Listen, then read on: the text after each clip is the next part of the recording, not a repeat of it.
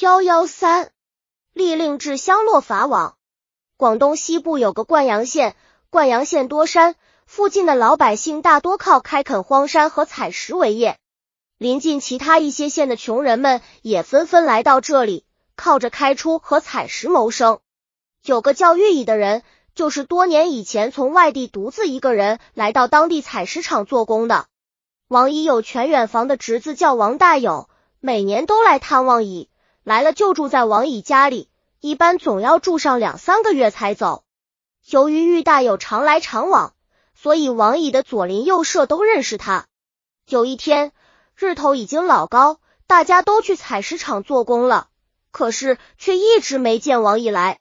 午间歌时，有几个平常和王乙关系不错的人怕王乙病了，便一同来到王乙家门口。大家一闭门，没人答应，敲了一会儿。还是一点响都没有，大家觉得挺奇怪，担心他出什么事，于是使劲把门撞开，涌进去一瞧，顿时吓得目瞪口呆。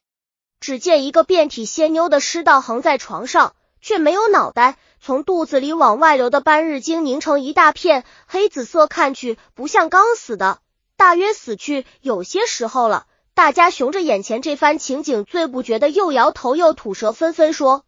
不好不好，或是到了，或是到了！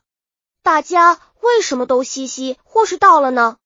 这是因为当地发生杀人的案子，公官府便要前来勘察，而官府一来看寨，工们便不能去采石场做工了，要随时等着被官府传讯审问，还要为吃案人员供应吃的、喝的以及住宿的塌方，就这样还免不了要被勒宿敲诈。大家越想越害怕。可是也想不出什么好办法来。这时有个平素胆子就比较大的人说：“埋了吧！”大家信了这个大的建议，议论了一会儿，觉得眼霜能翘死，于是由太火死凑钱买个棺材，把王乙悄悄埋了。然后大伙又聚到块儿，立下赞言，对外也统一口径，只说王乙得暴病死了，谁也不能说出真情，否则就会给所有人招来杀身之祸。过了几个月。忽然一天，王大友又来探望王乙，邻居们瞧见他来了，便主动上前告诉他：“你叔叔头几个月突然得了暴病死了，因为他是独自一个人在这儿，又不知道你住在什么地方，没法通知你。我们大伙恐就凑了点钱把他埋了，也算尽了我们跟他朋友一场的心意。”主大友听了，顿时放声大哭，十分悲伤。哭完了，又问了问他叔叔埋葬的地方，然后谢过大家便走了。王大有一走，大家都感到心里轻松了。可是万万没想到，没过几天，王大有突然又回来了，而且将王乙周圈的邻居挨个找了一遍，请他们姓蔡天某时到王乙家吃饭。有的邻居不明白他什么意思，不想去，可王大有一个劲儿地，也只好勉强来了。等到大家都坐好了，王大友办起酒杯说：“我叔叔因为家里贫穷，才扔下老婆孩子到这里的采石场做工。这些年承蒙在座的各位长辈帮忙照应，生活的不错，家里的白子也宽裕了不少。没想到老天爷不长眼，现在得了暴病身死，实在让人可怜。各位前辈带我凑钱买了棺材，埋葬了我叔叔，真是大恩大德。”让我给前辈们碰个头，表达我的感激之情。说完，王大有马上趴在地上损了一个头，大家连忙把他快起来，都说不必此，这是应当做的。王大有掸衣服，为每个人都倒上酒，劝大家喝，又再三表示自己对太家的感激。大家一瞧，觉得王大有是实心实意的请客，地就都放下心来，于是放开配一吃，个个面红耳赤。酒足饭，等到吃尽喝光，王大有送大家出门时，他突然拦在门国，说：“我有一件事想麻烦二下各位前辈，你尽管说，我们一定帮忙。”大家都点头应冲。王大有熊太家说：“我想请你们到我叔叔的坟址走一趟。”大伙一听，心里虽然都不怎么乐意，可刚才答应了，又不好拒绝，只好随着王大有到王毅的坟上来。到了坟前，王大友又说：“我这间来的时候，我那主使我要我把我叔叔的户骨带回老家里葬。这件事还得请各位前辈帮忙，真是语出惊人。众人一听，就像掉进冰窟里，浑身不住发抖。你看我，我看你，因为他们知道棺材单躺着的是一具没有脑袋的护体。这时，有个人连忙劝他说：“你叔叔既然已经安葬了，又何必与李超超的弄回老家去呢？来来回回的搬弄护体，又花钱劳神文，让死者不得安宁，何苦呢？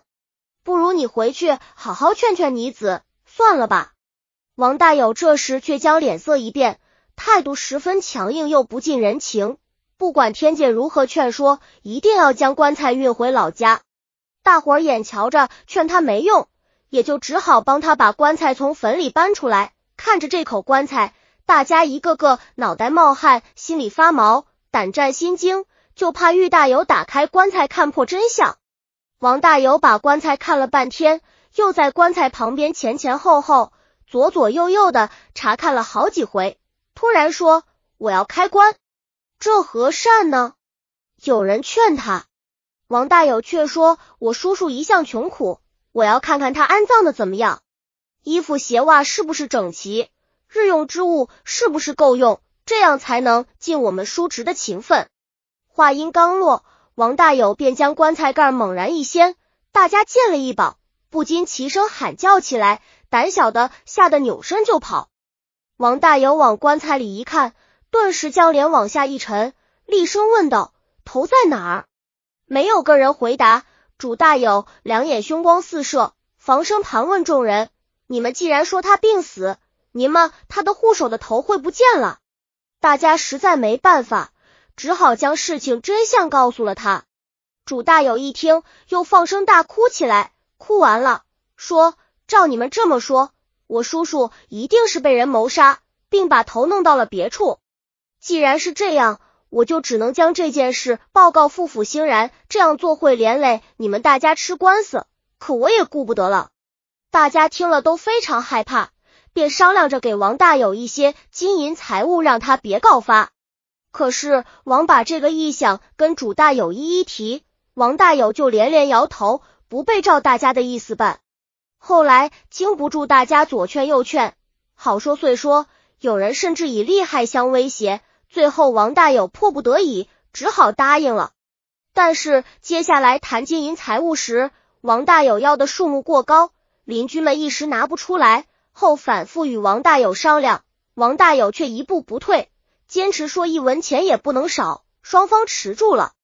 正在这时，不知谁将此事泄露了出去。当地县令也听说了，便派衙役将众人和王大友一齐抓到县衙，严刑拷打。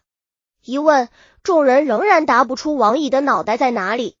于是县令更加怀疑是被众人所杀，将脑袋藏到了什么秘密地方，认为不动天刑，这些财民便不会招供，便越加严刑逼供。有的人受不了醋刑，便承认是自己杀的王乙。但是，一问王乙的脑袋在哪儿，仍然说不出，说不出，又摸打，摸打摸不过，就乱说一个地方。县令派嫌疑去找，依然踪影不见。本集已经播放完了，喜欢的话记得订阅专辑，关注主播主页，更多作品在等你哦。